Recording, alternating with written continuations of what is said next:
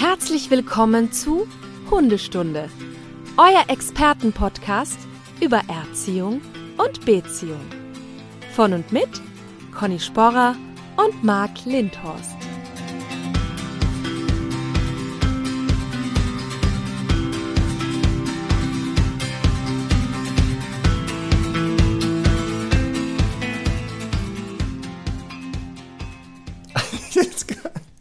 Einen wunderschönen guten Morgen, Conny. Schönen guten Morgen, Marc. Gut drauf, ne, Ich heute? musste jetzt noch kurz, Ja. ja. ich muss noch kurz lachen, weil bevor wir mal die Aufnahme starten, sprechen wir so ein paar Sachen. Ich habe mir gerade wieder ein Fauxpas geleistet. Wir haben ja jemanden, der uns den Podcast schneidet. Mhm. Genau. Ne, der das dann immer so tonlich alles super macht. Und Die liebe die ist Denise. total nett. Die, die Denise. Und ich habe die gerade falsch begrüßt. Aber ich sage jetzt nicht wie. Aber jedes Mal irgendwie Namen. falsch, ne? Könnte Ja, es Running Gag werden. Es tut mir auch, ich weiß auch nicht warum. Ich weiß nicht, warum ich Denise falsch abgespeichert habe. Das kann ich nicht sagen. Es tut mir auch wirklich leid, Denise. Asche auf mein Haupt. So, So, haben wir das gleich angefangen. So, das war ein Fact über Mark Lindhorst, dass der gerne mal Namen durcheinander wirft. hast du das auch bei, so ein bei Kunden, dass du dir, ähm, also wenn überhaupt, die Hundenamen gut merken kannst? nur, nur. Also- ich, ich kann das, Ja. Mhm. die Menschennamen, also nur mal, das ist sehr schwierig für mich. Also ich, das ist echt heftig. Und Dir geht es anscheinend ähnlich. Mir geht's ähnlich und mir, jetzt muss ich das gestehen, ich habe auch oft wirklich lange Zeit Hunde im Training, ne? Über viele Male und ich habe wirklich auch eine Verbindung zu den Menschen dazu. Und dann ha- hat man halt die fünfte Stunde am Tag und hat einfach vergessen, wie der Hund heißt. Ähm, weil vielleicht auch vorher drei andere da waren, die so ähnlich aussehen und so. Und dann versucht man dann mit so, so Umschweifungen quasi sagen, ruf den mal, ja, genau. Und dann, wenn du den locken willst, dann sagst du, komm mal her, Mausi. Und so. Ja, ja, ja, genau. Ja, ja. das Das passiert ist das leider. aus dem Leben eines, eines Hundes, Trainers, Trainerin. Das kennen, glaube ich, dann einige, die diesen Podcast hören. Weiß man nicht. Weiß man nicht. Das ist ja auch aber wirklich so dieses manchmal im Supermarkt, ne? Dann stehe ich da so an der Tiefkühltheke und dann guckt mich, weiß nicht, jemand an ja, und lächelt aus und ich denke, kenne ich die, kenne ich den? Aber ich kann die nicht zuordnen. ja. Und dann, wenn ich Glück habe, sagt die, hier, ich bin das Frauchen von Bella. Und, und sofort weiß ich, ach ja, hier. Mhm. Ja, ja, Bella, ohne Hund ne, kann man die auch oft nicht. Ohne- ja, es ist stimmt. echt schwer, das ist echt schwer. Ja. Naja, aber so ist das Leben, ne? So ist das Leben. Das ist- so, jetzt erwarte ich eine ist das gute. Brücke zu unserem heutigen Thema, Marc. Ah, jetzt muss ich eine Brücke schlagen Mhm. dahin, da, zu diesem Thema. Ah ja, wird nicht so ganz einfach, aber ich bin ja der König der Übergänge schaffen, Mhm. der äh, Brücken. Ähm, und die Brücke ist, wenn ich im Supermarkt bin, da bin ich ja nicht zu Hause, da bin ich viel entspannter, auch wenn, mich, wenn sich mir Leute nähern.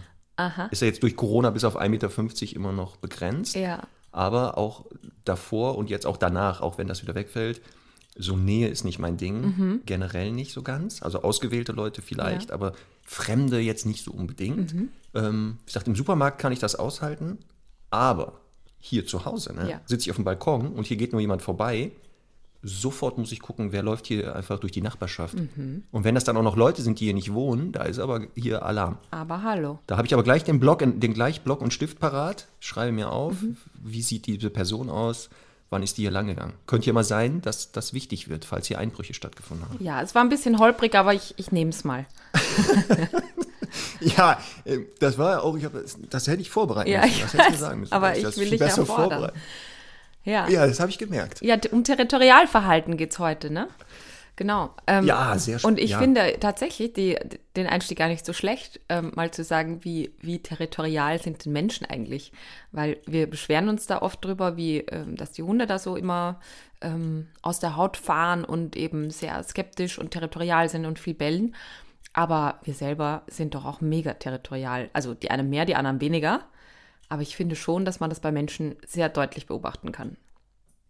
Ja, unheimlich. Ja. Ist ja auch nicht unnormal, weil es ja wie bei den Hunden eins der Grundbedürfnisse ist, ein sehr wichtiges Verhalten. Mhm. Ohne das ja theoretisch der Mensch nicht Mensch geworden wäre, der Hund nicht Hund. Ja, Das ist ja nichts Schlimmes, weil die, die territoriale Verhaltensweise ja ursprünglich aus dieser Unsicherheit, Angst entsteht, dass bestimmte lebenswichtige Ressourcen irgendwie verschwinden, wenn ich nicht ein Gebiet sichere, weil da ständig Leute drin rumrennen oder sowas oder auch für meinen Nachwuchs gefährlich werden könnten. Genau. Und dementsprechend neigen wir Menschen auch dazu. Und spannend ist ja, dass oft, wie der Herr so es Geschirr, Mhm. manchmal ich bei Kunden sage, ja, passt. Was der Hund da so ein bisschen äh, Fremde doof findet, sieht man ja auch bei den Haltern. Also ja, wie die so leben, wie die sich so verhalten und da auch Beobachtungslernen vielleicht stattfindet. Ja, Dass absolut. der Nachbar, den mag man nicht. Den mag man einfach nicht. Mhm. Und dann sagt der Hund auch, ja, gemeinsamer Feind schweißt zusammen. schweißt uns zusammen. Aber du hast das ja auch. Äh, Ich habe das, ich hab das sehr, also sehr ausgeprägt. Natürlich. Absolut. Ja. Ja. Weil guck mal, deinen dein Besitz hast du eingezäunt. Ja, absolut. Komisch, ne? Ja, ich schließe die Tür auch Ist nicht ab. offen. Ja. So. Mhm. Ja. Ähm, Deswegen. Genau, also ich habe auch ähm, das Tor markiert mit meinem Namen. Zum Beispiel. Auch ganz spannend, Ja. ne? Ja. ja. Ja, Zum Glück machen wir Menschen das ja nicht wie bei Hunden über Gerüche. Da muss man ja sagen, puh, Glück gehabt. Ja, aber wirklich. Aber wir haben, wir haben auch die Tendenz zu sagen, hier wohne ich und äh, bitte Abstand halten. Ja. Genau, oder zumindest äh, zeigen wir das einfach damit an, ne? Und dann erwarten wir das natürlich. Ja. Und Das ist aber auch so. Das ist wirklich etwas sehr Menschliches und deswegen auch bei Hunden bewusst und unbewusst stark selektiert worden damals. Ja. Also in der Entstehung des Hundes war das ja mal eine der Aufgaben. Eine der ursprünglichsten waren ja wahrscheinlich Jagdhelfer und auch Aufpasser. genau, die, Also ähm, die äh, ersten Menschen, naja, nicht die ersten Menschen, das stimmt jetzt nicht, aber als die Domestikation stattfand, ähm, vor vielen tausend Jahren, haben die halt festgestellt, dass da ähm, ja sehr zahme Wölfe leben, die äh, irgendwie ganz praktisch sind, weil die auch melden, wenn da irgendwie was komisch ist, wenn da sich ein Bär nähert oder ein, keine Ahnung, jemand aus einem anderen Dorf. Ähm, und das hat sich dann halt irgendwie ja, etabliert, dass eben Hunde, also der Wolf zum Hund geworden ist, auch genetisch. Und dann ähm, eben der Mensch gesagt hat, das ist doch ganz praktisch. Heutzutage allerdings oft höchst unbeliebt. Beziehungsweise der Mensch hat da so einen speziellen Anspruch. Ähm, da kann man sich gleich mal selber bei der Nase nehmen, zu sagen, ähm, ich will schon, dass der aufpasst. Also der soll schon aufpassen auf mich und auf das Haus, aber der soll nicht zu viel bellen. Ne? Genau. Ja. Genau. Das ist auch, auch ganz oft, was ich erlebe in, in äh, Fällen mit Hundehaltern, die ins Training kommen. Mhm. Die sagen, ja gut, der soll schon anschlagen. Ja. Also schon Bescheid sagen, wenn da jemand ist und ein bisschen aufpassen. Aber jetzt weiß ich nicht, die, den, den Postboten beißen oder unterwegs Hunde schrotten, das will ich aber nicht. Also genau diese eierlegende Wollmilchsau am besten, dass Mhm. der Hund immer so diese Fähigkeiten hat. Und da wissen wir beide aus Erfahrung, hm, das ist ein hehrer Wunsch, der aber selten erfüllbar wird.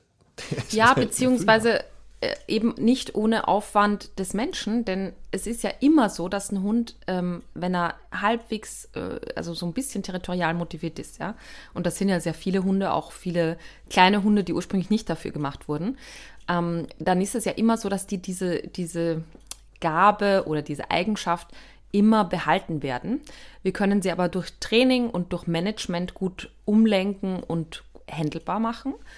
Ähm, das bedeutet aber nicht, dass wenn jetzt äh, ich hier ähm, irgendwie einen Einbrecher hätte äh, und in meinem Schlafzimmer bin und Semmel da irgendwie ähm, was mitkriegt, was ich nicht mitkriege, dass die dann sagt, ah, ich muss, ich muss auf der Decke bleiben, lieber Einbrecher.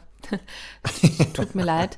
Das würde nicht passieren. Und es geht ja immer darum zu sagen, da kommen wir später dazu, dass der Mensch sozusagen äh, dem Hund immer vermitteln sollte, dass er die Situationen selbst regelt, weil wir wollen ja eigentlich nicht, dass der Hund sich Dinge allein ausmacht bzw. allein verantwortlich zeigt. Aber in dem Moment, wo ich dem Hund die Verantwortung übertrage, indem ich ihn zum Beispiel alleine im, den, im Garten lasse oder ähm, außer Haus bin oder eben gewisse Situationen nicht regle und der Hund vorne ist oder allein im Auto oder was auch immer, dann wird er übernehmen.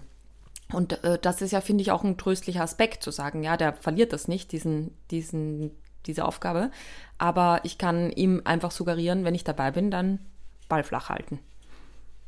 Genau. Und das ist vielleicht jetzt enttäuschend für einige Hörerinnen und Hörer, die einen sehr territorial wachsamen Hund haben. Das Verhalten ist nicht ab- oder wegtrainierbar. Also das kann man abhaken. Nach 17 Jahren über 5000 Hunden weiß ich, nein, das ist, also es gibt es nicht, das kann man nicht. Wir sehen ja auch gleich, was beeinflusst so ein Verhalten und Genetik hat da einen großen Einfluss und die können wir halt nicht wegtrainieren, sondern was du gesagt hast, man macht diese Hunde handelbar. Ja. Also man macht die erstmal im ersten Schritt handelbar und im Idealfall gibt es eine Aufgabenteilung, dass der Hund in Ausnahmefällen vielleicht das mal zeigen darf, aber nur bis zu einem bestimmten Punkt. Ja, dann geht das. Ja, mit einer mini kleinen Ausnahme finde ich, das wirst du jetzt aber auch, glaube ich, gleich bestätigen können. Es gibt manchmal Hunde, ähm, die sind dann bei mir auf der Trainingswiese und irgendwie fährt ein Roller vorbei und die rennen da hin und bellen und äh, rasten aus und dann kommt der Radfahrer und die rennen hin und bellen und ich sehe denen an der Nasenspitze an, denen ist einfach nur stinke langweilig. So, da ja. sehr gut. Guck mal, das war eine super Überleitung. Ja. Denn das ist ja die Frage, wo kommt das überhaupt her, das Verhalten? Jetzt haben wir schon eine Sache gehört, das scheint ja auch von, von, von dem ursprünglichsten Vorfahren zu kommen, weil der Wolf nachweislich ist an der Vorfahr unserer Hunde mhm. und dieses Verhalten ja schon zeigte, weil er ja, wie gesagt, sonst nie überleben würde. Mhm. Aber das Zweite, und da hast du recht, sehr oft entsteht das auch bei Hunden, die keine Veranlagung dazu haben, also die nicht dafür typisch sind, genau. bekannt oder selektiert wurden, weil die einfach stinken langweilig. Denen ist langweilig, die haben nichts zu tun und dann entdecken die leider genau, was du sagst. Ja, da kommt einer, da renne ich mal hin, Bälle, ja, der geht ja weg. Und daraus kann dann auch so ein Verhalten entstehen. Ja. Ne? Das ist natürlich ein Glückstreffer, weil dann wäre die Therapie ja relativ leicht. Ne? Genau. Dann müsste ja nur eine Alternative mal dem Hund bieten und dann wird er meistens ja sagen, ja stimmt, das ist ja eh nicht mein Thema, ist ja nicht mein Hobby eigentlich, das andere finde ich viel besser. Total. Das stimmt. Ja. Ja. Aber Deswegen, also wäre es ja schon ein Tipp, ne? Also wenn man so einen Hund hat, man könnte ja mal ausprobieren, den mehr zu beschäftigen. Oh, ja. Mal sehen, was dann passiert. Mhm. Denn wenn er dann plötzlich weniger wachsam ist, hätte man schon die Information, guck mal, du hast einen Hund, der es nur macht, weil du es nicht machst vielleicht auch. Das könnte ja auch manchmal sein. Ja. Also Thema Unsicherheit. Ja, also ich möchte noch mal kurz zu, bei Beschäftigung anschließen auch. Ähm, ich finde ja. halt, dass das viel zu wenig noch in den Köpfen ist, aber es ist einfach so, dass ich jeden Hund, also egal auch welches Alter und welche Rasse und so, der Anspruch muss immer sein, den täglich ein bis zweimal wirklich effektiv zu beschäftigen. Ähm, ich glaube, es ist immer noch zu sehr so etabliert, dass man halt mal Gassi geht und dass der Hund dann schnüffeln darf und so. Und der hat halt einfach gar nichts davon, außer dass er seine Blase und seinen Darm entleert hat. Ähm, und mein Anspruch ist ja oft, und das im Übrigen auch mit Hunden, wo es vielleicht ähm, sozial noch nicht so ganz möglich ist, wirklich rauszugehen. Also einfach im Grunde die schnellste Wiese irgendwie aufsuchen, da den Hund lösen lassen und dann gerne auch im Garten beschäftigen. Also ein Hund, der ähm, wirklich da etwas zu tun hat im Kopf und im Körper auch bestenfalls, also in so einer Kombi aus beiden, der hat einfach schon mal, also da hat man schon mal das Zoll erfüllt und da lösen sich wirklich, wirklich viele Probleme darüber. Also das ist einfach so, ich merke das bei Semmel, die ist halt ein bisschen mehr so der Typ, ähm, der wirklich auch viel körperlich braucht. Also ich merke einfach vieles, was sie ist ja auch sehr territorial und wenn die sich dann aufregt über andere Hunde, die da in unserer Straße entlang gehen, wenn die einfach schön ausgepowert und müde ist, dann ist das alles nicht so wichtig. Und ähm, das versuche ich natürlich immer auch zu kombinieren mit auch geistigen Aufgaben, aber es ist einfach mein Anspruch, dass das einmal am Tag bis zweimal am Tag einfach wirklich äh, gut passieren muss, damit die glücklich ist. Ja, das kann ich aus eigener Erfahrung bestätigen. Pina, die ja 16 Jahre alt geworden ist, Podenco Dalmatiner, Hündin, die war ja auch schweineterritorial. Und in mhm. den Phasen, wo wir wenig die beschäftigt haben, weil wir viel gearbeitet haben, erwachte ihre Territorialität eher. Also das mhm. zeigte stärkere Ausmaße, mhm. als wenn die wirklich ähm, so beschäftigt wurde, dass die auch zufrieden war und auch gar keinen Bock mehr hatte, das zu machen. Deswegen ist es wirklich so, dass in den Hell, also bei den Fällen, wenn wir die ins Einzeltraining bekommen, ähm, ob das jetzt bei euch ist oder wo auch immer, die Hälfte der Hunde ist ja wirklich einfach falsche Aufgabe oder gar keine Aufgabe. Und deshalb entwickeln die dann auch Verhaltensweisen, die im Zusammenleben anstrengend oder problematisch mhm. werden. Und die andere Hälfte wird einfach nicht verstanden. Es ist auch sowas, es ist einfach nicht verstanden. Mhm. Denn auch das kann ja eine territoriale Komponente haben, diese Unsicherheit. Also mhm. zu sagen, ich habe schon das Bedürfnis nach einem sicheren Raum, aber selber dafür sorgen habe ich keine Lust oder ich kann das nicht, weil ich nicht geeignet bin oder ich traue mich nicht. Und das kann natürlich auch so eine territoriale Komponente nochmal beeinflussen. Ähm, die schlechteste Variante, weil die Unsicherheit immer zu einer dann eher defensiven Territorialaggression sich entwickelt. Das heißt, diese Hunde beißen auch schneller im Zweifelsfall. Mhm. Das sind dann die, die auch Besucher viel schneller beißen. Ähm, zum Glück nicht so heftig, das hat man Glück gehabt, das ist oft Tackern. Aber sie verlieren schneller die Kontrolle. Mhm. Die sind einfach dann nicht gut zu geeignet. Und das wäre ja auch dieses, Bei denen reicht es oft einfach das Wegnehmen. Einfach den abnehmen. Da kommen wir nachher zu, was ne, Trainingstipps, Zusammenleben mit so einem Hund. Da reicht das oft und dass die dann sagen, puh, ein Glück, brauche ich gar nicht mehr. Ja. Brauche ich ja gar nicht mehr. Ja, absolut. Aber guck mal, eben hattest du ja das Thema äh, Rassen schon ins Spiel gebracht, Ja. ne? Dass es ja so bestimmte gibt. Was sind denn so typische Hunderassen, die ein bisschen wachsamer sind? Wer neigt denn eher dazu? Ähm, Ich, ich würde da ganz kurz nochmal ein Stück vorgreifen, weil vielleicht sollten wir auch erklären, dass es ja so generell vier Grundmotivationen und Antriebe gibt, die quasi nahezu jedes Verhalten des Hundes steuern. Also wir haben, man kann sich das ein bisschen vorstellen wie so ein Kreis, so ein Tortendiagramm. Und da gibt es eben vier Elemente drinnen, die je nach Hund, also je nach Hundetyp, aber eben auch nach Rasse unterschiedlich stark ausgeprägt sind. Und so ist eben die territoriale Motivation bei klassischen Rassen, die dafür gezüchtet worden und selektiert wurden, äh, worden sind und selektiert wurden, ähm, die, da ist das Territorialverhalten natürlich sehr stark ausgeprägt, ähm, im Sinne von, also über, äh, überproportional sozusagen verteilt im Vergleich zu den anderen Motivationen, die jetzt nur der Form halber eben äh, noch die sexuelle Motivation wären, die soziale Motivation und die jagdliche Motivation. Also alles, was Hunde so tun, ähm, wenn sie irgendwo schnüffeln, wenn sie irgendwo langlaufen, dann kann man dieses Verhalten einer dieser Motivationen meistens zuordnen. Deswegen ist es uns TrainerInnen ja so wichtig, dass wir während der Kunde, die Kundin zum Erstgespräch kommt zum Beispiel, äh, der Hund äh, darf dann frei laufen und wir beobachten so immer mit einem Auge, was tut der da und was ist ihm wichtig. Und da finde ich halt ähm, natürlich immer wichtig, auch einzugrenzen, zu sagen, okay, parallel erzählt der Kunde, was so die Themen sind und wir sehen mit dem anderen Auge, äh, der Hund markiert da dauernd und ist dauernd am Scannen oder eben verfolgt mal am Zaun irgendwie den Rollerfahrer. Und dann können wir das, äh, das Puzzle so ein bisschen vervollständigen. Äh, natürlich würden wir dann die eine oder andere Sache auch testen und mal schauen, ist das eher ähm, defensiv, ist es offensiv, also alles, was du eh gesagt hast auch.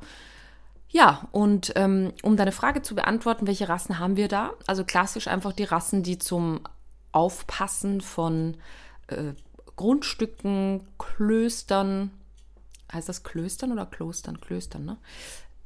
Das wären unsere Hörerinnen und Oh Hörer Gott. und antworten wieder in der Plural für die Leute, die nur, weil sie bis zu bis, äh, die Weiterführung nicht geschafft haben. Jede, jeder wird es verstehen. Es geht um die Botschaft. So.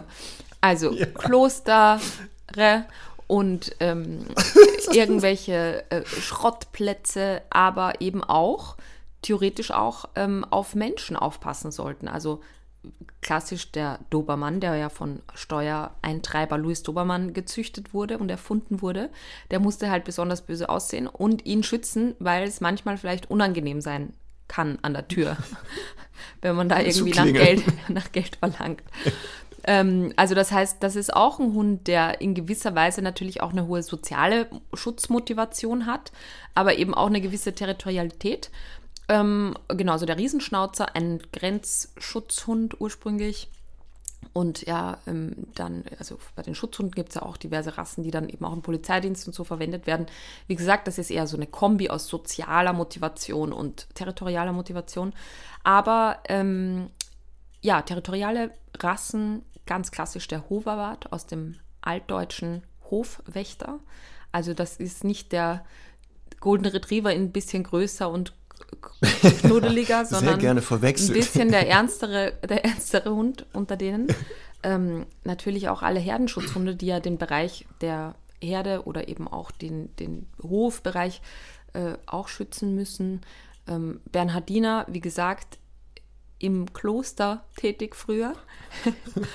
ähm, Also ich finde das sowieso auch spannend, dass es diese ganzen ähm, ja, klobigen, schweren Rassen wie Leonberger, eben äh, Bernhardiner und Co., ähm, die haben ja auch sehr, sehr krasse Wachaufgaben und haben eine ganz eigene Form der Territorialität. Ich glaube, da kommen wir gleich noch dazu, wenn wir über sicher und unsicher territorial sprechen.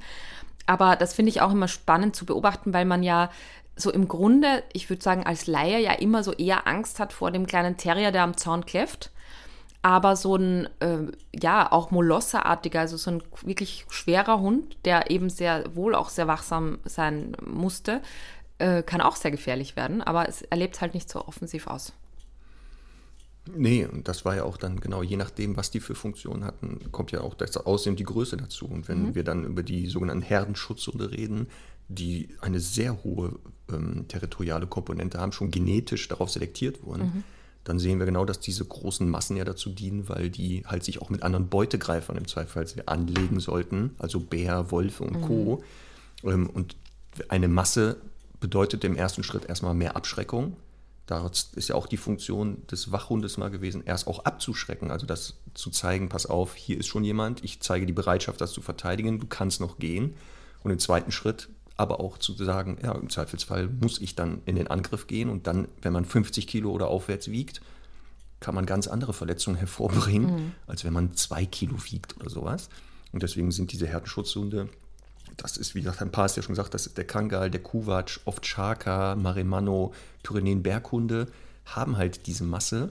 Und da hast du recht, die werden oft unterschätzt, weil die so eher lethargisch manchmal wirken, ja. so behäbig sind und so. Aber wenn man die mal in Action sieht, also wenn die dann anfangen, oh ja. dann äh, wundert man sich, wie die diese Masse innerhalb Bruchteil von Sekunden in die Vorwärtsbewegung bringen. Und dann richtig heftig. Also ich hatte eine Kangal-Hündin, die hatte zwei Hunde schon schwer verletzt und einen getötet. Ähm, wurde gerettet aus der Türkei. Mhm. Also ein Schäfer hatte da ein Pärchen die verkauft, mit dem Hinweis, wenn die die nicht nehmen, würde der die dann kaputt machen, weil die jetzt zu alt wäre mhm. für ihn, vier Jahre alt oder so. Ja, und die hat halt vier Jahre an der Herde gelebt mit anderen Hunden. Mhm. Und überraschenderweise äh, hier in Deutschland hat die dann gedacht, das geht so weiter und sah Hunde jetzt nicht als willkommene Besucher, sondern eher als Fremde, die hier nicht hingehören. Ähm, und wie gesagt, ich habe die getestet am Zaun und es war wirklich lange Drohsequenzen und dann ging die aber ab, wie, wie Rakete und ja, ein Glück war ein Zaun dazwischen. Aber mhm. da war echt eine Masse dahinter, wo du denkst, boah, wenn die in der Geschwindigkeit auf den Hund zukommt, dann aber lass gehen, Kapelle. Hm. Deswegen sind das ja gerade diese Hunde. Deswegen, falls jemand unserer Zuhörerinnen und Hörer einen Hund dieser Kategorie hat, dann ist ja klar, dass auch da eine Wachsamkeit gewollt ist. Die ist einfach gewollt. Ähm, und wir haben ja schon gesagt, das wegzutrainieren, toi, toi, toi, es ist handelbar. Es wird einfach handelbar. Mhm. Momentan, das wirst du auch haben, haben wir ja auch viele Hunde aus dem Tierschutz aus dem Bereich Osteuropa. Mhm. Und dort sind sehr oft halt Herdenschutzanteile drin, ja. weil die, wie gesagt, da auch nicht gezielt manchmal verpaart werden, sondern sich da unkontrolliert verpaaren oder halt, wie gesagt, absichtlich solche Anteile reinkommen. Manchmal kann man das auch sehen. Also man sieht das am Äußeren, an diesen Fell oder dieser oft Sichelruten, die haben oft so Sichelruten, die etwas mehr Fell dran haben, mhm. so dunkle Masken oft. Mhm. Ähm, das könnte schon Hinweise sein. Also nicht wundern, ne? wenn dann der niedliche Tierschutzhund plötzlich die Oma in den Arsch beißt. Da könnte sein, da ist ein Herrenschutzhund drin. Ja, und ich habe ähm, hab zum Beispiel auch einen Fall äh, im Kundenumfeld, da, da hieß es dann, das ist ein griechischer Schäferhund. Auch schön. Genau, und äh, das klingt ja erstmal irgendwie sehr nett, aber es war halt dann tatsächlich einfach ein Herdenschutzanteil mit drin. Ähm, ich finde es halt nur, also ich finde diese Hunde ja auch toll. Ne? Ich finde, dass das ist ein, wie soll ich sagen, das ist ein ganz spezieller Anspruch und die haben wirklich, finde ich, sehr interessante Eigenschaften, um sie jetzt mal eben positiv zu formulieren. Aber man muss einfach wissen, worauf man sich einlässt und man muss das wirklich von Anfang an absolut richtig handeln. Ja, ich habe also ne, so eine Zeit lang auch mal mit dem Gedanken gespielt, ich möchte ja noch so ein paar Hunde gerne in meinem Leben begleiten oder die sollen mich begleiten und habe echt über so einen Pyrenäen-Berghund mal mhm. nachgedacht. Jetzt ist er zwar vom Äußeren wieder dieses viele Fell nicht mein Ding, aber vielleicht irgendwann mal, schauen wir mal, vielleicht treffen wir uns mal und dann habe ich einen dabei. Ja. Also du oben auf dem Baum, ne, sitzend. genau. ich unten. äh, ich habe auch überlegt, bei uns hat jemand das Trainingsgelände, also den Zaun aufgeschnitten, um irgendwie reinzuklettern. Oh. Also mhm. warum auch immer. Gibt eh nichts zu holen, aber da habe ich auch überlegt, das wäre schon ganz cool, wenn wir da so einen eigenen Kangal hätten. Können zwar keine ja, Kunden mehr kommen, aber das Trainingsgelände wäre sicher. Ja, gut. Ja. Also, du müsstest die, weiß ich nicht, in Schinken einwickeln. Ja. Dann könnten die vielleicht reinkommen, weil sie ja dann nett sind. Dann nett sind. Genau. Genau. Nächste Rasse, die auch ähm, für Wachsamkeit ja bekannt ist, hast du aber schon gesagt, alle Haus-, Hof- und Wachhunde. Mhm. Also dazu gehört der Spitz, der Spitz nicht unterschätzen. Also die sehen ja auch so niedlich aus, aber sind kernige Aufpasser kläffen ja auch wie Sau gerne, weil es ja genau so die Wachfunktion ist, anzeigen. Wirklich war ein Spitz zum Aufpassen gemacht? Ich hätte Spitz immer Aber zu hallo. Gesellschaftshunden oder nordisch, also Hunden vom Urtyp äh, ge- zugezählt. Nochmal Wilhelm Busch gucken, Max Ja. und Moritz. Oh. Als die doch die Hähnchen klauen. Ja. Da ist doch der Spitz, der alarmiert doch, dass da die Sachen geklaut werden. Leider aber, weil die äh, Frau Bolle das ja nicht weiß, die klauen ja die Hähnchen durch den Kamin und sind ja weg. Kommt ja wieder und denkt, der Spitz war's. Und dann kriegt er ja mit, der, mit dem Holzlöffel Ja, ein. aber weil dieser eine Spitz bei Max und Moritz da mal gebellt hat, sagst du, die sind, sind Aus- und Hofhunde.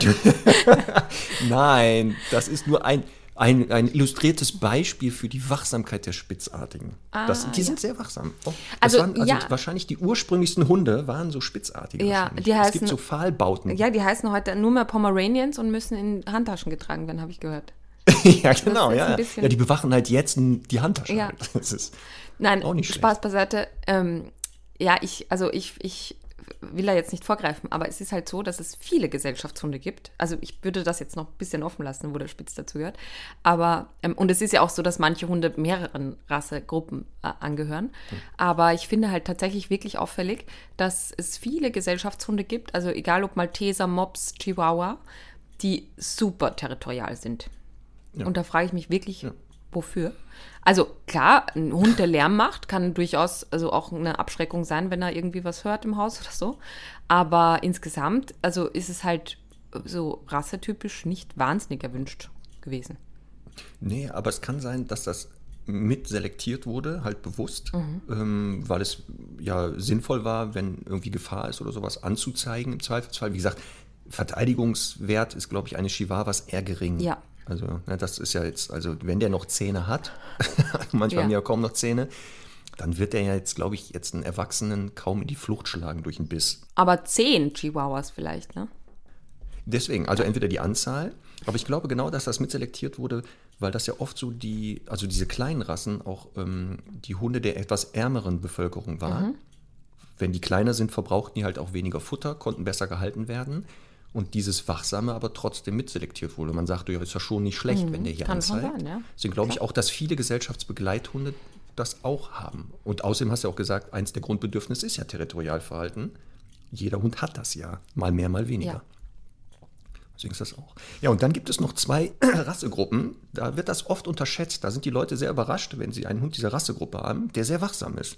Das sind einige Jagdhunderassen. Und da möchte ich mal den Weimaraner ins Spiel bringen, der äh, Oh, ein ja. sehr wachsamer Hund ist.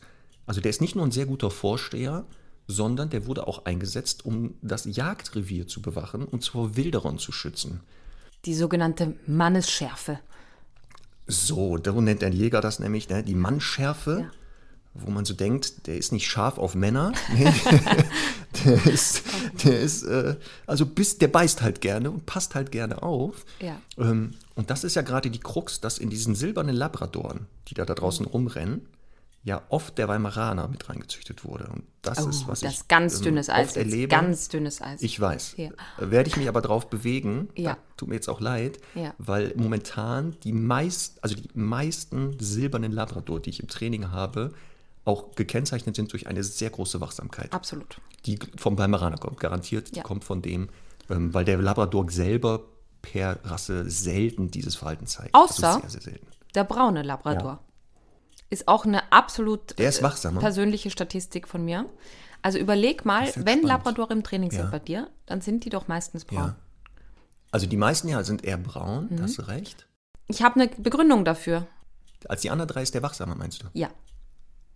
Okay. Also nicht, also der silberne natürlich, äh, natürlich auch, klar. Ja, den lassen wir jetzt draußen ja, vor. Ja, ja, der ist ja auch Den nicht wir außen offiziell vor. anerkannt, ne, als Farbe. Genau. Ja.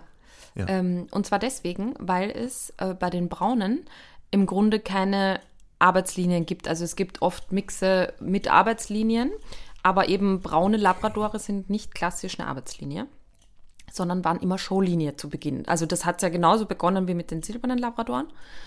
Und ähm, da ist meine ganz klare einfach Begründung zu sagen, äh, der musste nicht irgendwie auf Leistung funktionieren und super freundlich sein mit anderen und so weiter. Ähm, also für die Arbeit funktionieren, sondern da ging es einfach nur darum, wir wollen so viele Braune wie möglich kreieren. Und ähm, da wird einfach dann wenig auf Wesen geachtet und da kann das schon mal durchflutschen. Das kann wohl passieren. ne? Ja. Das ist jetzt spannend. Ich muss das jetzt mal genau in der nächsten Zeit beobachten Ja. und nochmal Revue passieren Wirklich, lassen. mach das mal. Ob es wirklich zwischen schwarz, blond und braun Gelb, so eine Auffälligkeit bitte, gibt. gelb. Äh, gelb, Ja, okay. ja, Ja, ich, ja, man sieht wieder, ne? Rasse und ich und so, das ist jetzt nicht so meine Stärke. Wie gesagt, also Jagdhunderassen, einige haben die Funktion, der Weimaraner, der Rhodesian Ridgeback. Also du hast ja mal mit einer Hündin zusammengelebt, Mhm. Oh, die ja. Mhm. so Secondhand war, habe ich gehört. Und ich glaube, Abby war jetzt auch nicht abgeneigt, oder? Oh, die war oder mega territorial. Die war, die so? Ritschbeck.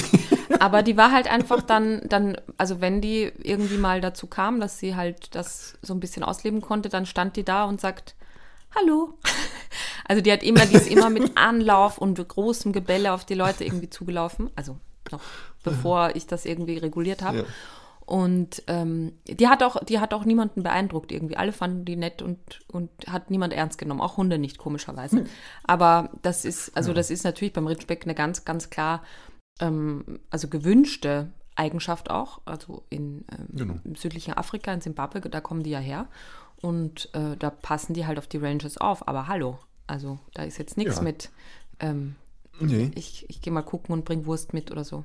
Mm, nee ich, ich habe ja mal zwei Wochen in Namibia äh, die Chance gehabt, da dort mit Menschen Hunden zu trainieren. Ach, schön. Und da waren ja natürlich die Ridgebacks in der, äh, sehr stark vertreten, weil da auch viele, wie gesagt, so Großgrundbesitz haben. Mhm. Und wenn die ins Training kamen, überraschenderweise ging es genau immer darum, dass die Hunde kernig aggressiv waren, gerade mit Menschen.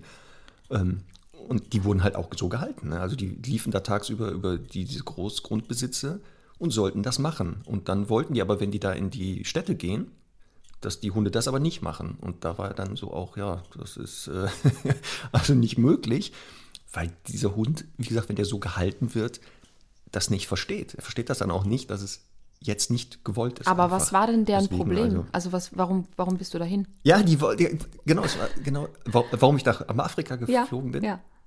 weil wir die Chance hatten, dort gab es ähm, Deutsche, die leben ja, Ja. Mhm. sehr viele da, oder auch ähm, Europäer. Ähm, und jemand, dessen Vater dort Hotels hatte, Mhm. der hat eine ähm, Ausbildung zum Hundetrainer gemacht. Und dann hat der das wir den Gästen und so und den Bekannten erzählt und die haben gesagt, was? Die sollen mal hierher kommen. Wir haben hier keine richtigen Hundetrainer. Und so hatten wir die Chance, da hinzufliegen für zwei Wochen. Aber ihr habt da nicht konkrete Probleme trainiert. Doch, doch, wir haben ganz normales Training gemacht, wie hier in Deutschland. Es war wirklich genau, Kunden kamen mit ihren Hunden, wir haben Ersttermine gemacht, Einzeltraining, Ach, cool. ähm, wir haben Seminare gegeben, Okay. Vorträge gehalten. Also es war wirklich, der Ort war ein anderer, aber es waren das Spannende, die gleichen Probleme. Die haben alle überall, ich glaube, weltweit werden die Leute klar. ähnliche Probleme haben mit ihren Hunden. Okay, ich dachte jetzt, du musst dem, Deswegen- dem Ridgeback beibringen, doch nicht jetzt hier äh, eben auf das Grundstück aufzupassen, sondern auf der Liegestelle zu bleiben. Ja, nee. Also das wollten die ja schon. Ja. Also die hatten ja dann schon das. Aber wie gesagt, die wollten aber auch gerne mit dem in die Stadt. Und dann sollte der halt da keine Menschen fressen. Und das war halt Mhm. Okay. schwer möglich. Verstehe. Also ich sag, einige Jagdhunderassen, Mhm. Weimaraner Ridgeback, Jack Russell Terrier und Dackel, auch gerne bekannt für sehr wachsame Hunde. Ja. Also die gerne aufpassen. Und es gibt einige Hütehunderassen, Mhm. die ja auch so eine Sonderfunktion hatten. Du hast ja schon einen genannt, den deutschen Schäferhund. Fast alle Schäferhundartigen haben diese Wachfunktion, weil die ursprünglichen Hunde des Schäfers ja nicht nur Hütehunde waren, sondern Treibhunde und auch Wachhunde. Also der hatte so Allrounder. Und deswegen, das hängt den auch noch nach. Also das ist äh, nicht unbekannt. Und ich lebe ja mit einem zusammen, der auch jetzt nicht unbekannt ist für Wachsamkeit, Ja. der Australian Shepherd übrigens. Das ist unter den Hütehunden der wachsamste erst. Also da sind die anderen, aber die können sich aber mal hinten anstellen bei denen. Aber hallo. Der große Vorteil ist aber, bei Charlie, ne, toi, toi, toi, ich glaube, der weiß gar nicht, dass der ein Australian Shepherd ist. Das ist echt. Also deswegen habe ich auch alle Spiegel hier. Ja. Alle Spiegel zu Hause sind abgehängt. Nicht, dass der da reinguckt und sagt, ey, scheiße, ich bin Shepherd. Ich finde ja fremde Kacke. Ja. Also der ist zum Glück die absolute Ausnahme. Das hat aber auch ähm, einmal mit der Zucht zu tun Mhm. und natürlich mit ähm, frühesten Erfahrungen und Haltungsbedingungen. Mhm. Ne? Also das sowas ja von Anfang an, da kommen wir ja gleich zu, worauf muss ich denn achten oder was muss ich denn machen im Zusammenleben, verändert haben. Deswegen Genau. sieht der aus wie ein Shepherd, verhält sich aber da sehr Ach, untypisch. cool. Super. Ähm, genau, also der Shepard war ja in den USA gehalten, auch um auf die Farmen aufzupassen. Ähm, ich wollte jetzt da noch wirklich was mit dir diskutieren, ganz offen. Ja, ich mal. finde ja, dass äh, Hüteverhalten bei Hütehunden auch viel mehr territorial angetrieben ist als jagdlich. Also es ist ja so, dass man sagt, ein Hütehund, der ähm, hütet, ist, also zeigt im Grunde einen Teil der Jagdverhaltenskette, also orten, fixieren, anschleichen, hetzen und dann aber nicht packen. Die Treibhunde müssen, müssen auch mal in die, in die Fesseln packen, irgendwie von den, von den Rindern und so. Aber Hütehunde sollten das ja nicht. Passiert trotzdem manchmal, aber da sollte quasi diese Jagdverhaltenskette abgebrochen werden. Jetzt ist es so, dass die Ausführung aus meiner Sicht sehr jagdlich ist, weil das ist ja eben, wie gesagt, diese Kette. Aber ähm, ich glaube, dass der Großteil des Antriebs dahinter territorial ist.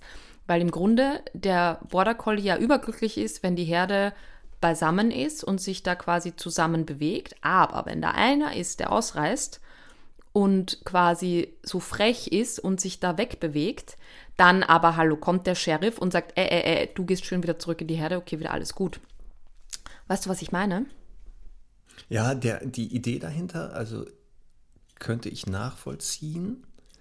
Aber wenn, wenn ich mir das Territorialverhalten angucke, was kennzeichnet das, dann passt das leider nicht ganz, weil Territorialverhalten ist ja wirklich zu 90 Prozent gegen Fremde gerichtet. Also das ist ja eines der Kennzeichen, dass die Hunde alles, was fremd ist, eben ablehnen und nicht die eigene Gruppe. Und das wäre jetzt beim Hütehund, wenn man sagt, das sind ja die Schafe, mit denen der zusammenlebt oder so, mhm. ähm, dann würde das nicht ganz passen. Also da würde ich sagen, für mich schwer. Dieses, dass der die zusammenhält und das doof findet, wenn einer ausbricht, würde ich eher in den sozial motivierten Bereich packen.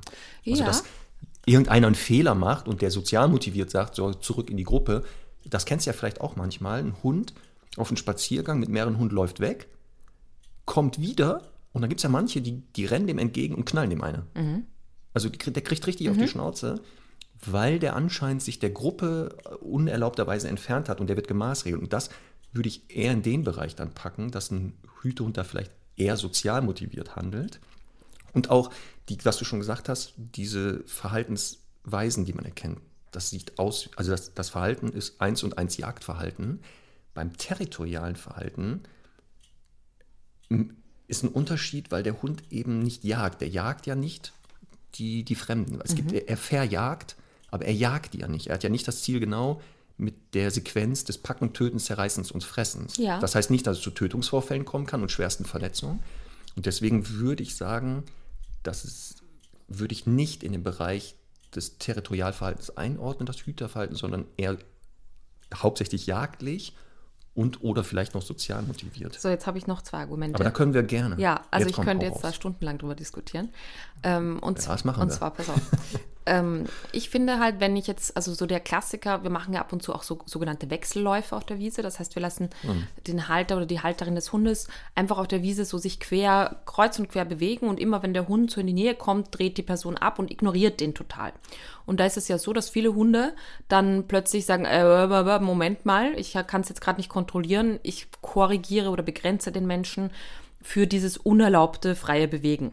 Und das kann ja primär aus, es gibt andere Gründe auch, aber primär aus zwei Gründen stattfinden, nämlich einmal ähm, aus sozial motivierten Gründen. Das heißt, der Hund sagt, Moment, mein Mensch, äh, da kontrolliert doch ich sonst den Alltag, der darf sich da nicht so frei bewegen. Ähm, aber eben auch aus territorialen Gründen, weil er halt sagt, ich habe einfach ein Problem damit, wenn jemand Bewegungsfreiheit zu unkontrolliert auslebt. Und da kann man ja dann auch immer wieder differenzieren. Also ich mache das manchmal, dass ich dann laufe. Der Hund hat ja keine Beziehung mit mir, kennt mich zwar, aber hat keine Beziehung mit mir. So wäre das im Übrigen auch bei den Schafen, weil der Hund lebt ja nicht im Sozialverband mit den Schafen. Mhm. Ähm, und ähm, würde mich dann, wenn er es territorial meint, trotzdem begrenzen, weil er halt sagt, du, also ich entscheide hier, wer sich bewegt. Und so würde ich das auch bei den Schafen sehen. Also zu sagen, sozial, also vielleicht ein Herdenschutzhund, der wirklich dann im engen Sozialverhalten mit den Schafen ist.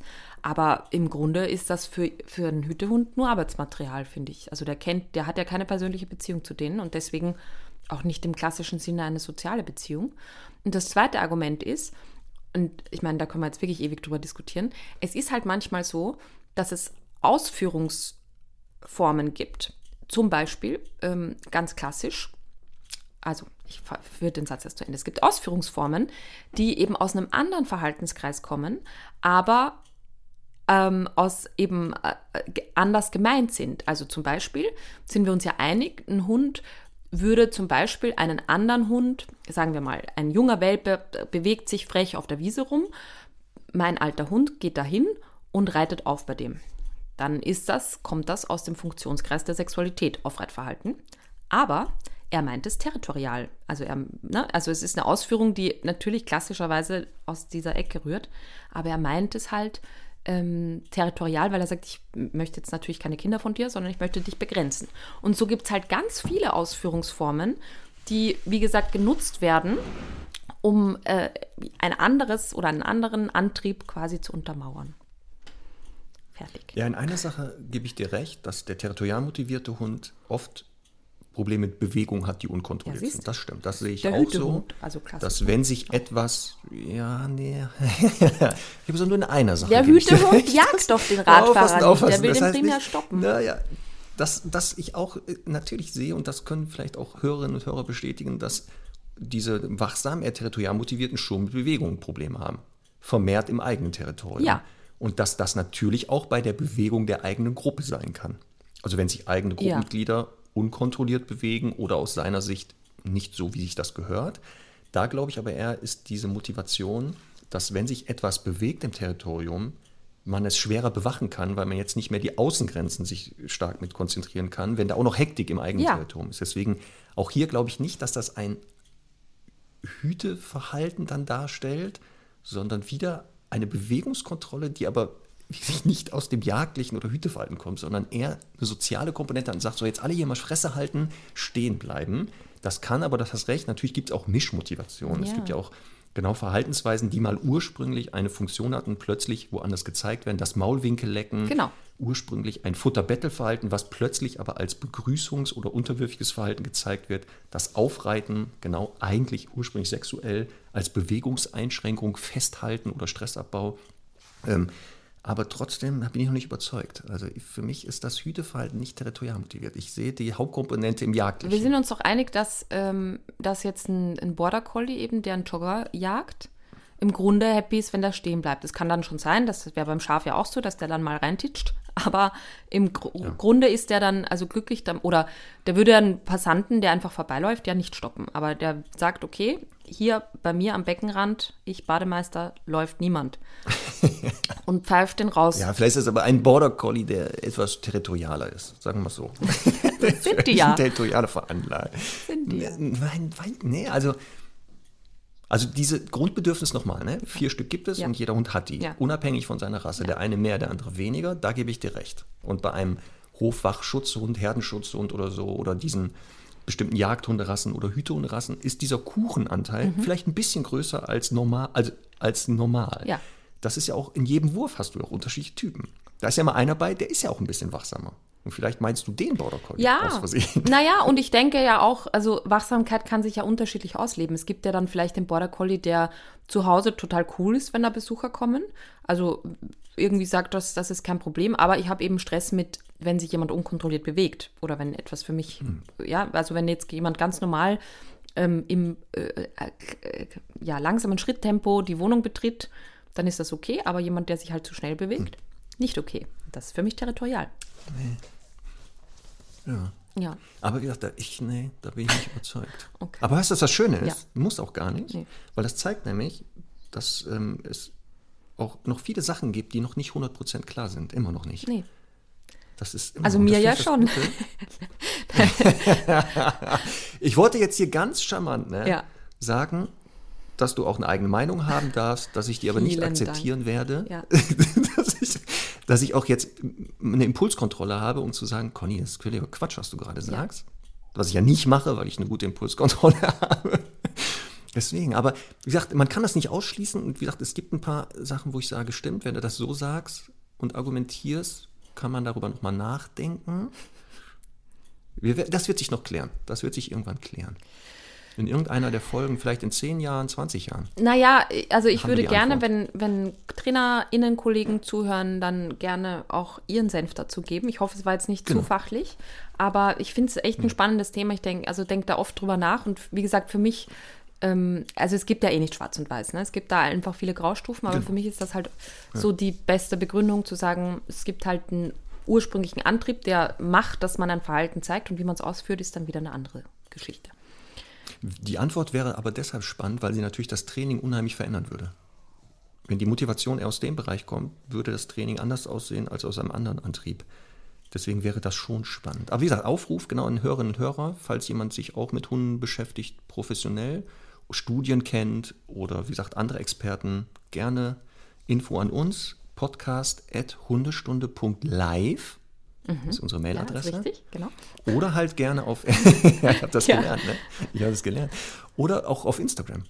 Könnt ihr was posten oder weiß ich, ein Video hochladen oder sowas, uns vertaggen. Ja. Und dann können wir gerne darüber mal reden. Ja, Marc, ähm, wir, wir haben uns jetzt ein bisschen verquatscht. Wir müssen jetzt noch über Training reden. Nein. Wir Ja, müssen natürlich. noch über... Habe ich ja hier. Das ist der nächste Punkt. Habe ich den nächsten Punkt ja, hier wunderbar. schon. Steht doch hier. Guck mal, habe ich mal genau in meinem Plan. Ja. Weil ich habe ja hier immer so, ne? Ja, Ich habe mich ja gut vorbereitet wieder. Zettel und alles und hier roten Faden. sehr gut. Ich habe mich auch gut Genau. vorbereitet heute. Ich sage jetzt nichts Ja. dazu. Oder soll ich jetzt nochmal die Nachricht na, äh, hier zitieren, die du mir geschickt hast? Gestern um Nein, wir 23 lassen Uhr? Nein, brauchst du nicht. genau, genau. Nein, die lassen wir mal. Die habe ich auch, die ist, glaube ich, gelöscht worden. So eine selbstlöschende Nachricht gewesen. genau, so, jetzt habe ich einen Hund, ne? Der ist jetzt ein bisschen wachsamer. ja, Ist halt das Verhalten ist erkennbar und äh, haben jetzt gehört, ist ja jetzt nicht in der Form veränderbar. Also es geht nicht weg. Mhm. Wir machen ihn ja händelbar. Was sind denn dann so Sachen, worauf muss ich im Zusammenleben achten? Worauf oder was sollte ich trainieren? Pass auf, wir fangen mal mit Folgendem an. Ja. Was sind denn die No-Gos bei territorial motivierten Hunden? Was sollte man nicht tun? Das ist vielleicht ein bisschen einfacher. Also Beispiel, wachsamen Hund allein im Garten lassen. No-Go. Go oder No-Go? No-Go. Was? No-Go? Naja, pass- Ja, aber der arme Hund, du hast doch extra einen Garten Ja, angeschafft, damit der Garten. Hund da schön Ja, drin rumrennen ja. kann. Und- Und auch wenn du nicht zu Hause bist, damit er schön sich ausleben kann. Genau. Jetzt darf der immer nicht in den Garten. Also ich muss echt sagen, ähm, ich, Semmel ist sehr territorial motiviert und die ist auch manchmal allein im Garten, weil hier so die Türen offen sind und so. Und das ist halt insofern kein Problem bei mir, weil ich, wenn die ähm, hier am Zaun bellt, dann würde ich sie abrufen, wenn es mich stört. Oder ich kann ja eben sagen, ähm, bleib, warte, ich lasse die Person vorbeigehen oder den Hund. Und ähm, also das ist jetzt die Ausnahme. Grundsätzlich, natürlich ist es ein No-Go und natürlich hat die das am Anfang nicht gedurft. Aber ähm, wenn der Trainingsstand so ist, dass man sagen kann, ich kann es kontrollieren, dann finde ich, ist es ja wieder okay. Aber es muss halt wirklich verlässlich kontrollierbar sein. Also das heißt davor Ja. erstmal nicht alleine im Garten. Genau. Also, ich fasse nochmal zusammen. Absolutes No-Go bei territorial wachsamen Hunden. Erstmal generell nicht allein im Garten lassen. Weil damit dem Hund klar einmal die Aufgabe gegeben wird. Der denkt, ja klar, die sitzen schön drinne. Ich muss anscheinend hier aufpassen. Also da kann er das dann ausleben. Und das Zweite ist genau, er übt die Strategie. Er kann diese perfektionieren. Er kann sagen, ach guck mal, so und so, da, wenn ich so renne, habe ich Erfolg oder Misserfolg. Und wenn ich mal reinbeiße, habe ich noch mehr Erfolge. Das wäre ein absolutes No-Go. So, alle, die jetzt Das keinen ein Garten haben und denken, puh, da bin ich raus. Mm -mm. Weil Genau. es eben auch in Wohnungen zum Beispiel auch äh, strategische Plätze gibt, die dem Hund quasi da Erfolg geben können. Sehr gut. Zweites No-Go. Ja, also Liegestelle. alleine im Flur liegen, ja, ähm, Ja. vor zum Beispiel so äh, tiefen, also bodentiefen Fenstern, wo man dann wunderbar eben auch Passanten verbellen kann oder sich damit beschäftigt, wen ich denn heute verbelle. Genauso äh, Balkon oder Terrasse. Also das sind auch No-Gos, die im Grunde ja einfach zu handeln sind, weil man Türen zumachen kann. Aber ich würde halt auf gar keinen Fall dem Hund ein Bettchen in den Flur legen, wo er regelmäßig liegen kann. Ähm, und im Grunde ihm damit die Aufgabe übertrage. Aber ich würde eben auch, also Terrassentüre zumachen. Und man kann manchmal auch so Tricks machen, wie ähm, zum Beispiel so eine Milchglasfolie in den unteren Bereich, also was weiß ich, so je nach Größe des Hundes, 50 Zentimeter hoch, vor so bodentiefe Fenster äh, kleben, damit der Hund einfach nicht so permanent damit sich beschäftigen kann, in Momenten der Langeweile eben Passanten zu verbellen oder auch Vögel oder Hunde oder sowas. Genau. Weil gerne bei Hausbesuchen gesehen. Mhm. Also Hund hat schon drei Menschen gebissen und so und findet auch, zeigt, ist wachsam wie Sau. Kommst du rein, genau, und dann ist das Körbchen, wo? Mhm. Ja, im Flur. Genau rechts neben der Tür oder unter der Treppe. Und da muss auch jeder vorbei. Und der Hund liegt auch genau an dieser strategischen Stelle, dass er auch immer die Außengrenzen natürlich hören Genau. kann und da gucken kann, wer da kommt. Oder auch gerne genommen, genau, ähm, sieht man manchmal, da liegen Hunde, da denkst du erst, da ist eine Katze, ne? Nee, das ist ein Hund, der liegt im Fenster. Ja, ja, und die ja. Steigerung ist genau, dass Kunden, ja, dass Kunden diesen Hunden, also das sind ja dann kleine Hunde, selten Rottweiler, weil die kommen dann, aber die bauen denen dann noch eine Treppe da Ja. hoch, habe ich ja gesehen, Kunden, so eine Leiter, also so eine, so eine Rampe und oben noch so ein Körbchen. Ja. Und dann frage ich auch, ja, aber gucken Sie mal, meinen Sie denn, dass das sinnvoll ist? Weil der ja hier den ganzen Tag das auslebt. Ja, hat er was zu tun. Mhm. Der macht das ja auch total gerne. Sag ich, ja, ja, das weiß ich ja. Aber wenn wir doch dem beibringen wollen, dass das vielleicht jetzt nicht so sinnvoll ist, müssten wir mal diese Liegestelle verändern. Also zweites No-Go, strategische Liegestellen, eher weniger. Sollte man vermeiden. Ja. Und weißt du, was das dritte No-Go ist? Dass solche Hunde als erstes Menschen oder Hunde begrüßen. Oh ja. Das betrifft aber übrigens nicht nur zu Hause, also es betrifft beide Bereiche. Aktionsraum Genau, draußen auch und auch. Kernraum zu Hause. Genau. Das ist nämlich, finde ich, etwas, wo man dann ab und zu denkt, ach, der zieht da jetzt hin, naja gut, das ist eh ein Hundefreund, ich lasse den mal. Oder eben Genau. Besucher sind Hundefreunde und ich lasse den mal. Ähm, und zwar, hoppla, jetzt ist mein Zoom hier umgefallen. Ähm, und zwar deswegen, weil der Hund ja, also es kann ja auch sein, dass er jeden Dritten nett begrüßt und äh, freundlich ist, aber halt irgendwie bei der fünften Person, aus welchem Grund auch immer, sagt, "Äh, der ist aber komisch, der riecht komisch, der erinnert mich an äh, den, keine Ahnung, irgendjemand, wie, was auch immer der Grund ist. Und deswegen ist es halt für den Hund fairer und leichter zu sagen, ich regel den Kontakt. Das heißt nicht, dass er gar keinen Kontakt haben darf, aber dass es halt darum geht, wenn ich Nein, jetzt nein, nein. auf der Straße jemanden treffe, der mich nach dem Weg fragt, dann würde ich immer dafür sorgen, dass mein Hund körpersprachlich geblockt hinter mir ist oder sich hinter mir absetzt und ich dann erst die Situation, in die Situation gehe und genau das gleiche auch zu Hause. Was eben nicht bedeutet, dass wenn er das dann gemacht hat, dass ich dann sagen kann, okay, geh nachschauen, also oder gehe hin und vielleicht dann sich auch einen Keks abholen oder so. Ähm, aber dem Hund zuliebe muss man halt sagen, ich regle es zuerst. Und gerade bei Besuchersituationen finde ich es halt oft so, dass wir ja wissen, dass die Tante Uschi zu Besuch kommt um 16 Uhr, der Hund aber nicht. Und äh, der äh, reagiert natürlich erstmal so, wie wenn jetzt jemand kommt, der äh, da irgendwie die Bude abreißen will und einbrechen will. Und deswegen geht es darum, wirklich durch ganz souveränes Verhalten dem Hund erst beizubringen, was er tun soll und dann nach einer gewissen Zeit, wenn er sich beruhigt hat, eben auch wieder hinzulassen. Ja, und das ist nämlich ein wichtiger Hinweis, dass dieses No-Go, Hund begrüßt nicht als erster Mensch und Hund, nicht bedeutet, dass er nicht generell Menschen und Hunde begrüßen darf, aber die Reihenfolge. Der wichtige Teil ist nicht als erster. Ja. Das heißt genau, wenn ich das abgecheckt habe und für als unbedrohlich empfunden habe, dann natürlich kann der Hund dazukommen, wenn man aber auch weiß, dass er jetzt nicht das nutzt, um dann da äh, reinzubeißen. Also das sollte man schon einschätzen können. Aber, aber so war das damals bei Pina auch. Also als wir dann das verändert hatten, dass wir gesagt haben, pass auf, wenn Hunde kommen, sie hatte das eher bei Hunden als bei Menschen, dann war der Deal, Hunde kommen, dann gehst du beiseite, ich gucke mir das erst an und dann kannst du gerne dazukommen. Und dann war das bei Pina auch, dass ihr Verhalten an der Leine sich schlagartig verändert hatte. Weil in der, an der Leine, wenn Hunde kamen, und die konnte die nicht abchecken, weil oft reichte ihr das schon, nur hinzugehen und zu gucken, wer sind die. Also Personenkontrolle, einmal stehen bleiben. Haben die das über sich ergehen lassen? Durften die auch weiter existieren? Die, die sich gewehrt haben, das fand die Kacke, weil dann Frust entstand. Aber als wir dann auch an der Leine ihr beigebracht haben, pass auf, wenn Hunde kommen, dann wartest du, wir gucken uns das einmal an, dann kannst du gerne dazukommen, war die viel entspannter auf einmal. Also es war viel entspannter und deswegen nochmal, natürlich kann auch so ein Hund mit fremden Hunden oder Menschen Kontakt aufnehmen, aber die Reihenfolge ist wichtig. Ja. Und guck mal, da sind wir gleich bei Training, beziehungsweise was muss ich im Zusammenleben beachten. Einige Sachen hatten wir ja schon gesagt. Ähm, Stichwort Garten, Abrufbarkeit. Das ist bei solchen Hunden das A und O. Da haben wir eine eigene Folge übrigens zu gemacht. Der perfekte Rückruf, Oh ja. haben wir die, haben wir die genannt. Einfach nochmal gucken. Ähm, Das müsst ihr mit solchen Hunden rauf und runter orgeln, weil nochmal diese Hunde ja das Verhalten nicht ablegen werden. Also weg geht es nicht. Aber falls er doch mal ins alte Muster fällt oder man nicht mitgekriegt hat, dass da jemand kommt, dann solltet ihr in der Lage sein, den Hund zu rufen oder zu stoppen aus einer Bewegung. Ja. Das müsst ihr echt trainieren. Das ist ein wichtiges Verhalten und das kann man auch trainieren. Und das muss man erstmal ohne Ablenkung trainieren. Ne? Und dann in dem Kontext, aber jetzt kommen Leute oder Hunde, je nachdem, worauf dein Hund reagiert. Das wäre so eins der. Dann haben wir jetzt gehört schon, gutes Bleib, Ne, weil in Situationen Besuch kommt oder draußen treffen wir Fremde. Marc, darf ich noch mal ganz kurz zum Rückruf was anschließen, was vielleicht noch in dem Kontext wichtig ja, ist? immer. Also Immer. ähm, Ja. man muss ja auch immer im Kopf haben, die Belohnung für den Hund, der jetzt zum Beispiel am Gartenzaun jemanden verbellt hat, ist ja bombastisch, weil er geschafft hat, mit eig aus eigener Kraft ähm, diese Personen oder Hunde zu verbellen. Und das ist eine fette Belohnung, das ist ein richtiger Ego-Booster.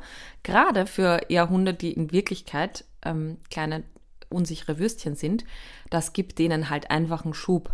Und deswegen muss die Belohnung, die wir für den Rückruf dann später haben, wirklich unverhältnismäßig ähm, höher sein. Also das muss einfach so bombastisch dann sein. Und da komme ich wieder so ein bisschen drauf zurück, weil ja die meisten sagen, ja, ja, der ist eh abrufbar und so, und dann kriegt einen trockenen Keks oder einen Streichel über den Kopf. Also da muss einfach wirklich klar sein, da gibt es rohen Pansen, wenn äh, das Rückrufwort oder Signal eben erfolgt. Das finde ich sehr wichtig, also um das nochmal so im Verhältnis zu sehen. Und natürlich auch, also man trainiert erst ohne Ablenkungsreiz, wie du gesagt hast, aber dann ähm, wird es den Moment geben, wo der Hund sich so quasi entscheiden muss, so, äh, da war doch das mit dem Rückruf, aber äh, ist auch toll. Und dann finde ich halt wichtig, in dieser Phase auch echt noch mit Schleppleine zu trainieren. Dass man halt sagen kann, wenn es wirklich nicht klappt und der Hund dann trotzdem so sagt, okay, ich verbell den noch kurz und dann komme ich, ähm, dann sollte man halt eben dafür sorgen, dass er es nicht ausleben kann und dementsprechend halt die Schleppleine dran haben. Also finde ich nochmal ähm, dazu nochmal einen wichtigen Input. Ja, das, die Schleppleine ist gerade beim Training mit diesen territorial motivierten Ja. Hunden sehr, sehr wichtig am Anfang, weil genau diese Sicherheit ja durch das Training erst aufgebaut wird und aber auch nie 100% sein wird. Ja. Weil es kann ja sein, dass der Hund sagt, okay, wenn du präsent bist und aufmerksam, kann ich diese Aufgabe dir übergeben. Aber wenn du abgelenkt bist und da reicht das Handy oder man, weiß ich nicht, guckt mal kurz Ja. nicht hin, dass er dann doch ins alte Muster fällt und da kann eine Schleppleine also Schlimmeres erstmal verhindern. Voll. Na, deswegen, ähm, genau, aber wie gesagt, eigene Folge zur Abrufbarkeit haben wir gedreht, der perfekte Rückruf, die nochmal hören, das trainieren. Dann, wie gesagt, ein sehr gutes Bleib. Sehr, sehr ne? gutes Weil gerade ja ein Besuchertraining anstehen wird, Mhm. dass der Hund lernt, wenn sich hier Fremde nähern, zu Hause oder unterwegs, wird es ein Ritual ab jetzt geben. Du bleibst, ich nähere mich oder ich, ich äh, stoppe diese Leute, ich checke die ab und dann gibt es halt mehrere Varianten. Dann darfst du dazukommen. Also wenn es möglich ist, kannst du dazukommen. Dann kannst du dein Bedürfnis kurz ausleben, wenn sich das hier nicht, wenn du das nicht missbrauchst. Oder bei einigen Hunden geht das nicht, dass er dann dazukommt, weil eine hohe Gefahr ist, dass er dann doch reinbeißt. Da macht man dann halt folgendes, dass man dann gecheckt hat. Entweder wartet, bis die Leute dann verschwunden sind oder die Hunde, man begleitet die so ein bisschen. Oder man geht dann zurück und dann macht man mit dem Hund was anderes und sagt, so habe ich abgecheckt, jetzt können wir eine andere Aufgabe ausführen. Und dann muss man halt gucken, was hat dein Hund noch so für Hobbys? Weil meistens die ja nicht nur diese Funktion des Bewachens hatten, sondern oft diese, gerade diese Hofhunde ja auch andere Funktionen hatten. Und da gibt es bestimmt etwas, worauf dein Hund noch Lust hat, sodass man ja auch hier, das haben wir am Anfang gesagt, ganz oft entsteht das ja aus Langeweile, dass ihr eine Beschäftigung finden müsst. Ihr müsst eine Beschäftigung finden, weil ihr das territoriale Verhalten wegnehmen wollt, müsst ihr was anderes bieten. Das sage ich ja in jedem zweiten Folge. Verbieten heißt ja auch Alternativen bieten. Ne, das wäre auch so eine Trainingssache. Nicht in der Situation selbst, ne? das ist jetzt vielleicht auch wichtig. Nö, nicht in der Situation selber. also Das kann, kann manchmal, manchmal, sinnvoll sein ja, zu sagen, ja. weil das müsste man einschätzen. Ähm, Und so kann es auch sinnvoll sein zu sagen, die Grundstücke, die Territorien, die er jetzt für sich ähm, er, errichtet hat und wo er das Bedürfnis hat, die zu bewachen, dem auch dort eine andere Aufgabe Mhm. geben. Also zu sagen, in diesem Territorium kannst du außer Bewachen auch was anderes noch machen. Ja. Ja, das wäre auch sowas, dass man sagt, wenn man jetzt in den Garten geht, ist das nicht das Ritual, Tür auf und der Hund rennt erstmal raus, Oh ja. schnüffelt erstmal die ganzen Zäune ab und pinkelt sechsmal und dann komme ich so locker hinterher geschlendert, sondern hier auch, der Hund bleibt, ich gehe raus. Es kann im, am Anfang wirklich sein, dass die Leute an Grundstücksgrenze einmal entlang gehen, also sozusagen die Grundstücksgrenze kontrollieren ähm, und damit den Hund schon zeigen, habe ich schon gecheckt, brauchst du gar nicht mehr machen.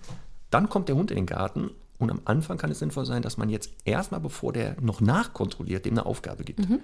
Weiß ich nicht, irgendeine Suchearbeit, oder mir das apportieren oder mit dem da rumtobt. Und dann meistens haben die auch gar keinen Bock mehr, das zu kontrollieren, weil die sagen, ist ja schon alles geregelt, brauche ich ja gar nicht mehr. Also dieses ne, sehr ritualisierte Raus- und Reingehen üben. Ähm, und da ist auch die Regel, der Hund geht nie in fremde Gebiete zuerst. Da betrete ich die immer zuerst, in Bekannte kann er theoretisch manchmal reingehen. Also da von mir aus könnte er reingehen. Mit Ausnahme, wenn ich nicht weiß, was da ist, würde ich auch vorsichtig sein.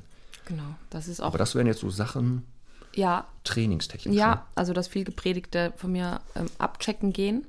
Ähm, das heißt Genau. eben, ich verlasse das Tor oder ich verlasse die Wohnung und der Hund soll hinter mir sitzen bleiben. Oder was natürlich auch möglich ist, wenn er mich körperlich, körpersprachlich ernst nimmt, dass er, dass ich ihn einfach ein bisschen blocke, also dass ich einfach ihn blocke und eben sage, du bleibst erstmal hinten und ich gehe, guck mal links und rechts und dann äh, schaue ich, ob die Luft rein ist und dann darfst du mitkommen, damit er sich das einfach angewöhnt und nicht immer zuerst rausgeht und erstmal die Route hochnimmt und erstmal scannt, sondern eben das mir überträgt. Einen wichtigen Punkt finde ich auch noch ähm, zu Hause, also die, zum Thema No-Gos, so das Bellen oder äh, Warnwuffen oder Knurren zu ignorieren. Ähm, Gerade in der Anfangszeit, und da müssen wir vielleicht auch noch dazu sagen, es gibt ja viele Menschen, die sagen, nein, der bellt gar nicht und so, gerade in der Junghundezeit. Territorialverhalten entwickelt sich einfach mit der Geschlechtsreife. Das ist so wie sich ja Kinder, die bei den Eltern leben, ja auch null Gedanken machen, ist jetzt irgendwie abgeschlossen oder ist die Alarmanlage scharf gestellt und was weiß ich. Aber in dem Moment, wo sie eine eigene Wohnung haben, müssen sie sich auch darüber Gedanken machen. Und genauso ist das bei Hunden auch. Die werden halt erwachsen und dann kommt Territorialverhalten dazu. Und da ist es halt die Chance auch wirklich, wenn man einen Hund hat, der eben noch jung genug ist, ganz früh mit den Verhaltensweisen und mit dem Training anzufangen, Liegestelle, Bleib und so weiter ähm, damit es dann, wenn das dazu kommt, einfach genauso reibungslos und indiskutabel sozusagen läuft.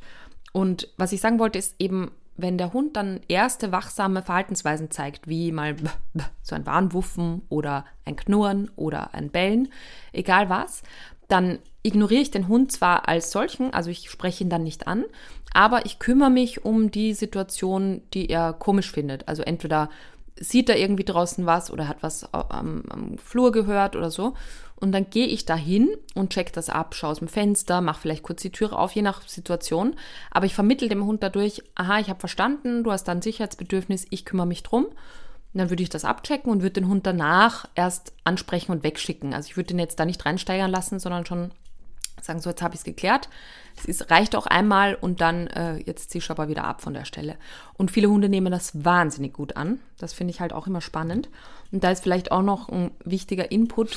Ich finde ja, dass Gott sei Dank, ich sage jetzt einfach mal 90 Prozent der territorialen Hunde gleichzeitig auch nicht wahnsinnig sicher sind, so in dem ganzen Wesen. Also Unsicherheiten haben im Sozialkontakt mit anderen Hunden, vielleicht auch mit anderen Menschen, vielleicht einfach auch so nicht die mutigsten sind. Und das ist eine Riesenchance. Also das ist einerseits natürlich manchmal ein bisschen ein Dilemma für den Hund selbst, weil ein äh, Herz in seiner Brust halt sagt, ich bin wach und ich muss mich kümmern. Und die zweite Seite eben sagt, boah, ich, ähm, ja, ich bin ein kleines armes Würstchen. Aber ähm, diese Unsicherheit oder diese unsichere Territorialität führt ja eben auch dazu, dass man den Hund viel leichter an die Hand nehmen kann und ihm sagen kann, ich kümmere mich drum und ich check diese Situation für dich ab und der dann sagt, boah, Gott sei Dank, also es kümmert sich jemand, das finde ich super, aber ähm, ich, äh, ich muss es nicht selber tun. Das ist halt im Vergleich zu einem Hund, der es wirklich territorial ernst meint, immer ein bisschen schwieriger. Also leichter, so einen unsicheren Hund zu trainieren, so, das wollte ich sagen. Genau, und wichtigen Aspekt, den du mal genannt hast, dass genau dieses Verhalten sehr oft mit der Geschlechtsreife sich anfängt, ernster zu entwickeln. Also bis dahin ist das kaum erkennbar oder eher spielerisch oder in Ansätzen und dann geht es aber so richtig los mit der Pubertät, Adoleszenz und diese Zeit zu nutzen. Also wirklich zu nutzen, Abrufbarkeit, Stoppsignal, sehr gutes Bleib, Leinenführigkeit beidseitig, Rituale einführen. Wie gesagt, dieses, wenn man rausgeht, wartet der, der, der wie am Auto, ne? Ja. dass der im Kofferraum bleiben muss, weil ich als Erster aussteige. Also diese Zeit intensiv zu nutzen, damit, wenn es losgeht, entweder der Hund schon sagt, ja, ich habe zwar dieses Bedürfnis, aber ich sehe, das brauche ich halt gar nicht, du machst das ja. Oder er wird hier so eine Art Hilfs-Sheriff vielleicht maximal, dass Ja. er sowas ist. Ähm, und ich habe etliche Hunde dieser Rassegruppen, die wir genannt haben, kennengelernt, die genau eben nicht so ausgeprägt wachsam waren, weil die Leute wirklich sehr früh nämlich sich darum gekümmert haben und auch ganz wichtig in dieser ähm, sehr frühen Phase den Hund beigebracht haben, alle Fremden sind super Ja. dass der keine Skepsis entwickelt, weil auch hier die Haltungsbedingung natürlich sehr wichtig ist, dass diese Hunde, es kann wirklich sein, dass du mit so einem Hund dieser Rassegruppe oder wenn er so ein Bedürfnis hat, als junger Hund wirklich durch die Gegend rennen muss, viel mehr, so eine Riesentüte Fleischwurst Mhm. dabei. Und jeder, der dir entgegenkommt, der fremd ist, vielleicht kurz anhältst und fragst, haben Sie mal Bock, dem Hund eine Fleischwurst zu geben? Ganz wichtiger Damit Punkt, der ja. einfach sagt, Fremde sind super, Fremde sind super. Denn wenn der dann in die Geschlechtsreife kommt, dann darf der nicht das Gefühl haben, so Fremde sind scheiße nämlich, sondern, ah, die bringen mir eigentlich erstmal immer Würstchen. Genau. Ne? Das kann man auch wieder abbauen. Das Betteln ne? abgewöhnen dieses- ist dann der das Leichtere. Das Betteln kann man wieder abgewöhnen als das Territoriale. Deswegen auch das ganz wichtiger Hinweis, wenn du also sehr früh diese Hunde bekommst, auch wirklich den beibringen, Fremde lösen bei mir ein Wohlgefühl aus und nicht Skepsis, Ja. was normal wäre. Das ist wichtig. Ich habe da noch so zwei, drei Punkte nochmal zum Training. Ja. Einmal ähm, ganz, ganz wichtig, souveränes Verhalten im Alltag. Unser viel. Äh, Des Halters meinst du, ne? bitte? Ja. Also des Menschen. Ja, ja, absolut, Ja. genau. Ähm, verweise hiermit auf Episode 1 unseres Podcasts. ähm, also nur ganz kurz angerissen. Ne? Ich kann natürlich da super, also super Trainingsstand haben und der Hund ist wirklich ein, ein Zirkustier und macht irgendwie alles, was ich sage. Wenn ich mich einfach wie ein Welpe verhalte im Alltag oder wie ein Fähnchen im Wind, dann wird mich der Hund nicht ernst nehmen. Also so zum Beispiel, ähm, ich habe irgendwie, ich bin in der Küche und dann kommt der Hund und schaut, ach so arm und lieb und manipuliert mich dazu, äh, ihm dann doch irgendwie was abzugeben vom Essen oder ähm, ja, er starrt mich an und will seine Streicheleinheit haben. Also all diese kleinen Manipulationen, die der Hund im Alltag so macht, also völlig zu Recht, ich würde das auch ausprobieren an Hundestelle, die führen halt dazu, dass der Hund halt sagt, ja, okay, die ist echt konsequent und souverän, die kann ich ernst nehmen oder den. Ähm, und wenn ich aber eben so immer mich verbiege wie der Wind und oder mit dem Wind biege quasi, dann ähm, wird der Hund mich nicht ernst nehmen. Und da kann ich noch so viele Aufgaben erfüllen, die das betreffen. Es wird halt einfach nicht abgenommen werden. Finde ich nochmal ganz wichtig. Und wir haben ja jetzt viel über auch Skepsis mit Menschen und so gesprochen. Ein ganz großer Punkt ist ja natürlich auch ähm, wenig Akzeptanz fremder Hunde im eigenen Territorium. Wobei wir da ja auch ein bisschen differenzieren müssen zwischen, es gibt halt Hunde, die haben so ein mobiles Territorium to go, die halt sagen, überall da, wo ich mich befinde oder ein paar Minuten befinde, da werde ich schon territorial und wachsam. Und dann gibt es halt Hunde, die das viel ausgeprägter im eigenen Wohngebiet zeigen und an neutralen Stellen eher weniger. Aber äh, ja, es ist halt egal, was jetzt der Fall ist beim eigenen Hund. Es wäre halt wichtig, dass er so Imponierverhalten, Markierverhalten, äh, gerade wenn das mal ein Problem ist, einfach nicht großartig ausleben darf. Also ähm, das heißt, äh, Semmel zum Beispiel, die würde erstmal 100 Mal markieren am Spaziergang und würde dann auch das immer mit Scharen nochmal unterstreichen. Und das ist natürlich, also damit äh, schlägt die alle fünf Meter ein Schild rein und sagt, Semmel war hier, Semmel war hier, Semmel lebt hier. Und wenn dann der Hund entgegenkommt, aber hallo, dann sagt die zu dem, kannst du nicht lesen, ich habe hier tausendmal markiert. Und deswegen ist es halt wichtig, dass wir den Hund, dem Hund feste Lösestellen zuweisen und ähm, ja, das Markierverhalten zumindest im angelernten Zustand verbieten oder einfach nicht zulassen, indem wir einfach weitergehen, ähm, weil das finde ich immer so ein, so ein Vor, so eine Grundlage schaffen für Territorialverhalten ist. Ja. Oder unerwünschtes Territorialverhalten. Ja. ja, das ist halt wichtig im Zusammenleben mit eher wachsam territorialen Hunden. Ja, Das sollte man schon alles so im Zusammenleben bedenken oder nochmal vielleicht gezielt trainieren. Und falls ihr da Hilfe bei braucht, also wir haben ähm, kompetentes Netzwerk Deutschland, Österreich, Schweiz, Italien sogar, glaube ich, haben Partner. Demnächst Südtirol, in, auf Mallorca wird es, glaube ich, demnächst Oh ja. auch eine Hundeschule geben. Da Licht- muss ich dann, glaube ich, noch Luxemburg, glaube ich auch. ja. Ich glaube Luxemburg, aber wir haben so viele, also wie gesagt, ähm, falls ihr da jemanden braucht, dann ähm, martinrütter.com, auf der Seite gibt es auch die Funktion Hundeschule suchen, da gebt ihr eure Postleitzahl ein oder aus welchem Land ihr kommt und dann könnt ihr sehen, welcher Partner in der Nähe ist und es lohnt sich manchmal wirklich da mal hinzugehen, dass man mal von außen nochmal einen Impuls bekommt, pass mal auf, das muss man vielleicht noch gucken oder hier nochmal drauf achten, sodass man auch mit so einem territorialen Hund vielleicht ein bisschen entspannter zusammenlebt und auch für den Hund das viel entspannter ist, dass der ähm, nicht so gestresst ist, weil er ständig halt in dieser in diesem Krisengebiet rumläuft. Ja, absolut, das Deswegen also da nochmal Stress. Mhm. Aufruf, kümmert euch, das ist auch für den Hund hochstressig. Hatte ich dich letzte Woche eigentlich gefragt, wie das, wie das heißt, wenn der Hund sein eigenes Erbrochenes frisst? ja. Ha, hab ich Ich habe schon gefragt? verdrängt, aber ja, hast du. Achso, okay. Da, also wer das jetzt nicht nochmal, ich wiederhole das nochmal, ne? also wenn der Hund sein eigenes Erbrochenes Ja. frisst, der Fachbegriff dafür ist es Feedback. Ja, das war jetzt der Witz. Also das sage ich nur dazu. Das das war der ein, das war also der war der, ich wusste es Ja. nicht mehr. Aber jetzt pass auf, genau, zwei Sachen müssen wir noch machen. Wir können jetzt nicht den Podcast beenden ohne Nein. diese zwei Sachen. Dafür sind wir ja bekannt. Ja. Also Punkt eins, Witz. Das war jetzt einer, ich glaube, den hatten wir schon. Aber jetzt kommt ein aktueller. Weißt du, warum ich meine Hunde so sehr mag, Conny?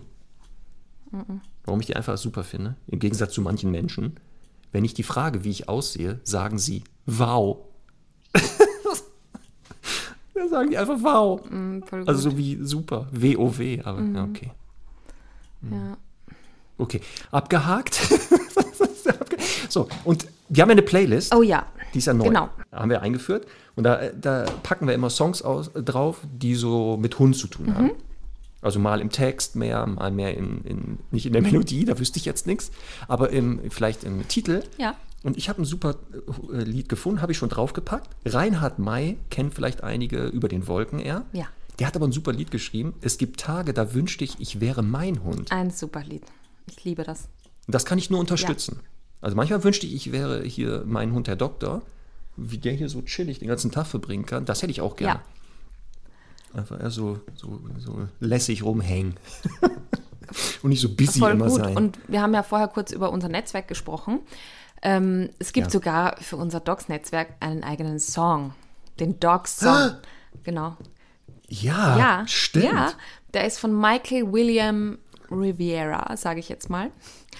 Oh, Äh, Und äh, der ist richtig nett. Das ist ein richtiger happy Song, wo auch der oh äh, Ohrwurm, Mensch über ganz seinen Hund Gefahr, singt. Ohrwurmgefahr. Ganz- hohe ja. Ohrwurm. Jetzt, wenn du redest nur drüber, jetzt habe ich den schon im Kopf Ja. leider. Jetzt kriegt ihr nicht mehr raus wieder. Dankeschön. der ist wirklich. Aber das ist ein nettes, netter Ohrwurm. ja, voll. Ist ja schon drauf auf der Songliste. Hast du Den packe ich gleich im? Anschluss drauf. Sofort drauf. Sofort drauf. Also wie gesagt, wenn ihr den einmal hört, der geht nicht mehr raus. Also unsere Playlist Hundestunde ähm, mit ein paar netten, hundeaffinen Songs. Genau. Genau. Die man, wenn man jetzt zu Hause ist und mal äh, nette Musik hören möchte nebenbei, Genau. die Playlist einschalten. Nicht auf dem Spaziergang mit dem Hund. Ich sage es nochmal. Wenn ihr spazieren geht, nicht Handy da drauf gucken, YouTube-Videos, unseren Podcast hören. So schön das auch ist, das macht ihr in Ruhe. Das wäre Ne? schön. Das könnt ihr in Ruhe machen. Und deswegen auch nicht vergessen, äh, Podcast abonnieren, bewerten und anderen Hundemenschen weiterempfehlen. Ihr helft uns unheimlich, wenn ihr ein Abo da lasst. Oder einfach mal hier klicken, ein Like. Ja. Guck mal, schon wieder einer. Voll gut. Guck mal, einer hat es wieder befolgt. Voll gut. Brav. Der darf sich jetzt einen Keks nehmen und äh, so weitermachen. Okay, Marc, das war eine sehr schöne Folge, fand ich. Ja, war schön, ne? Ja. Rutschte so durch. Ja. Haben ein bisschen gelacht. Also ich habe mehr gelacht als du. Ja. ich habe auch gelacht, Oder? nur nicht über die Witze. Ja, okay, komm, ein bisschen geschmunzelt hast du schon. ja. Die Witze So, wir sehen uns nächste Woche. Was ist nächste Woche Thema eigentlich? Richtig. Wir wollten ja so die ganzen Grundbedürfnisse abarbeiten, Ja. Mhm. haben ja heute das erste Territorialverhalten. Wir hatten ja schon mal einen Podcast zum Thema Jagdverhalten Ja. gemacht, Anti-Jagdverhalten. Ja. Deswegen ähm, schlage ich vor, dass wir jetzt zum Thema eher Sexualität vielleicht eine Folge machen. Oh. Ja. nächste. Let's talk about Rex. Ja, so machen wir das. Ja, Mhm. Genau. Dass wir darüber ein bisschen reden. Sexualität, was kennzeichnet das? Was ist normal? Also, wo ist ein Verhalten vielleicht auch mal therapiebedürftig und so? Da werden wir auch über Kastration natürlich sprechen. Mhm. Ja. Ähm, über hypersexuelle Rüden, über äh, sehr, also auch die Läufigkeit der Hündin. Also, dass man sich darauf einstellen muss, wenn man eine Hündin ähm, sich holt, dass man auch mit der Läufigkeit äh, zu tun haben wird und welche Vorurteile das gibt und welche Befürchtungen hatte ich gestern bei meinem Online-Vortrag Junghundezeiten Pubertät, wo eine Dame auch sagte, dass der eigene Mann mit der Läufigkeit der Hündin eher ein Problem hat. Also der findet das blöd und so und ähm, Ja, wegen. konnte ihr ein paar Hygiene Argumente aber liefern. Ja, ja. So, das war der Hauptgrund, Mhm. genau. Aber darüber reden wir dann alles über genau Let's Talk About Sex. Werden wir uns nächste Woche drum kümmern. Super. Dann bis dahin. Sehen wir uns nächste Woche. Tschüss. Tschüss.